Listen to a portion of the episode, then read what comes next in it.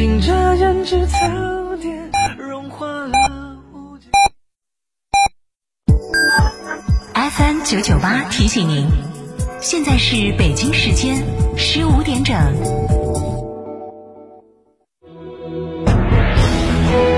成都的声音，FM 九九点八，成都电台新闻广播。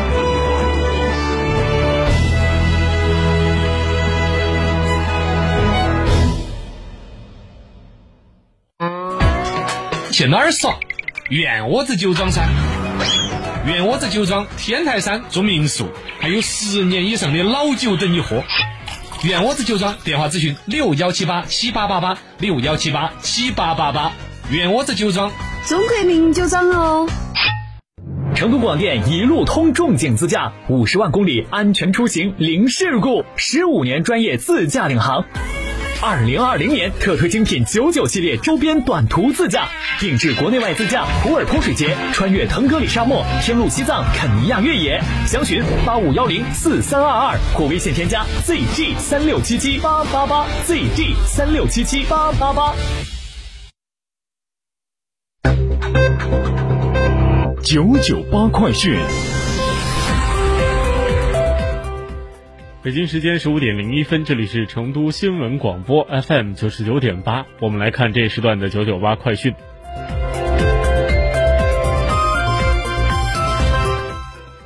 国务院联防联控机制今天下午举行新闻发布会。日前，财政部发文提出，进一步加强地方财政“三保”工作，更好地支持基层政府保基本民生、保工资、保运转。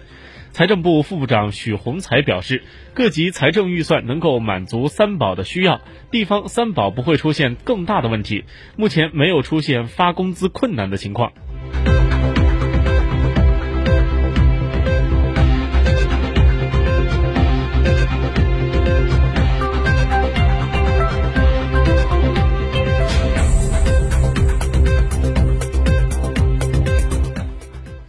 财政部副部长许宏才今天在发布会上表示，财政部密切关注地方财政库款的情况，建立了全国县级财政库款监测机制，根据各地特别是湖北等疫情影响较大地区的财政库库款的情况，加强资金调度，确保疫情防控、三保等资金及时足额拨付到位。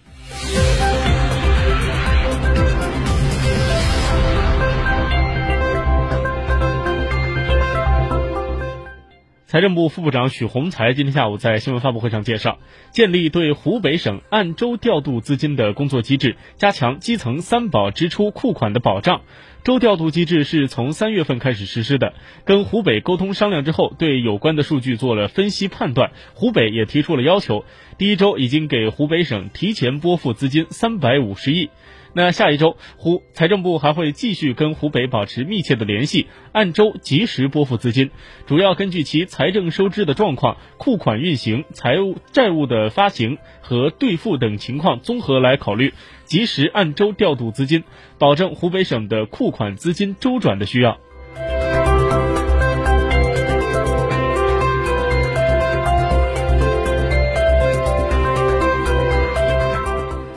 在今天上午，国务院新闻办举行新闻发布会，介绍抗击疫情国际合作有关情况。有外国媒体提问，疫情对“一带一路”合作带来什么影响？中方对此将采取什么样的举措？对此，外交部有关负责人回应：疫情发生之后，很多“一带一路”合作伙伴在政治、物资等各个方面向中方提供了积极的支持和帮助，他们也都以不同的方式表明同中方继续加强“一带一路”合作的态度。中方也根据“一带一路”沿线国家的需要，在力所能及范围之内，向他们提供了急需医疗物资的援助，比如巴基斯坦等。帮助是相互的，体现了“一带一路”的生命力和活力。我们完全有信心、有能力、有把握打赢这场疫情防控阻击战。相信疫情对“一带一路”的影响的。建一的建设的影响只是暂时的，我们愿同各方一道，继续坚定的推动高质量共建“一带一路”，我们对此充满了信心。今天，国新办召开新闻发布会，外交部有关负责人在会上表示，对于在一些国家发生的针对中国公民的歧视性事件，我们驻在当地的使领馆立即的提出了交涉，坚决制止，并给予了严厉的批评。他还强调，外交部对于中国公民在海外的帮助是全方位的、方方面面的。我们会继续密切关注海外疫情的发展以及中国公民遇到的困难，及时的提供协助。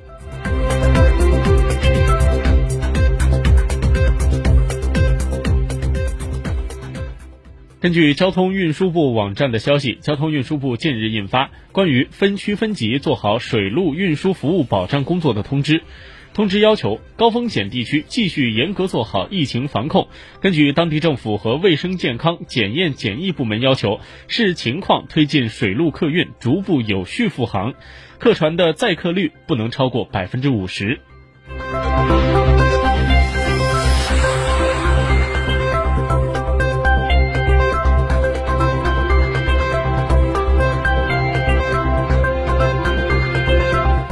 接下来把目光转向国际方面，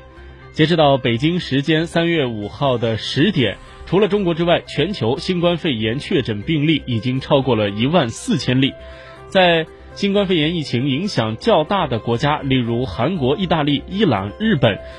新冠肺炎的确诊病例都突破了两千例，韩国现目前累计确诊病例达到了五千七百六十六例，意大利目前确诊病例累计达到了三千零八十九例，伊朗达到了两千九百二十二例，日本达到了一百一千零三十七例。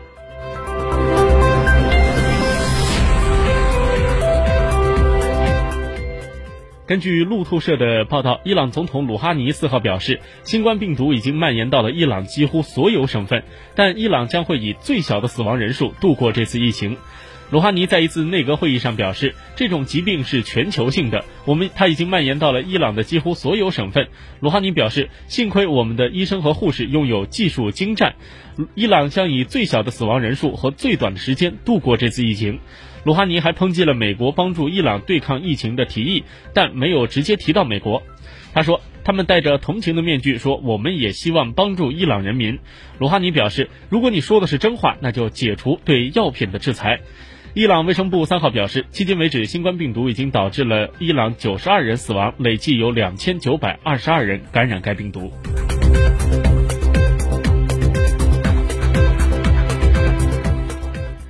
当地时间三月四号，美国加州州长加文纽瑟姆在新闻发布会上证实，公主游轮旗公主游轮公司旗下的另一艘游轮“至尊公主号”上曾搭乘过新冠肺炎感染者，目前至少有十一名游客和十名船员出现了症状。加州正在和美国疾病控制和预防中心呃以及当地的卫生机构共享游客名单，以便和所有的游客取得联系。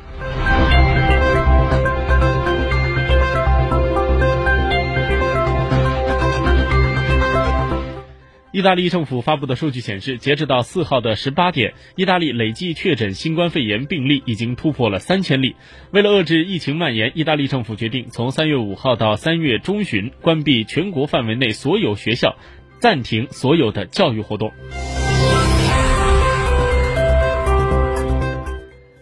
今天，泰国卫生部透露，泰国确认新增四名新型冠状病毒肺炎确诊病例，总共确诊病例达到四十七人，其中一人死亡。根据日本总务省统计局发布的该国2019年劳动力调查速报结果显示，该国2019年的失业人数为162万人，较2018年减少了4万人。对于失业的理由，有超过四分之一的日本失业者表示，是因为找不到理想的工作。